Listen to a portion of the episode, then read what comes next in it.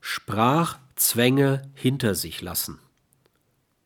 Das Verlassen von Kommunikationsgemeinschaften ist oft pathogen und zumeist mit hohen Unlustgefühlen besetzt und wird daher tunlichst vermieden.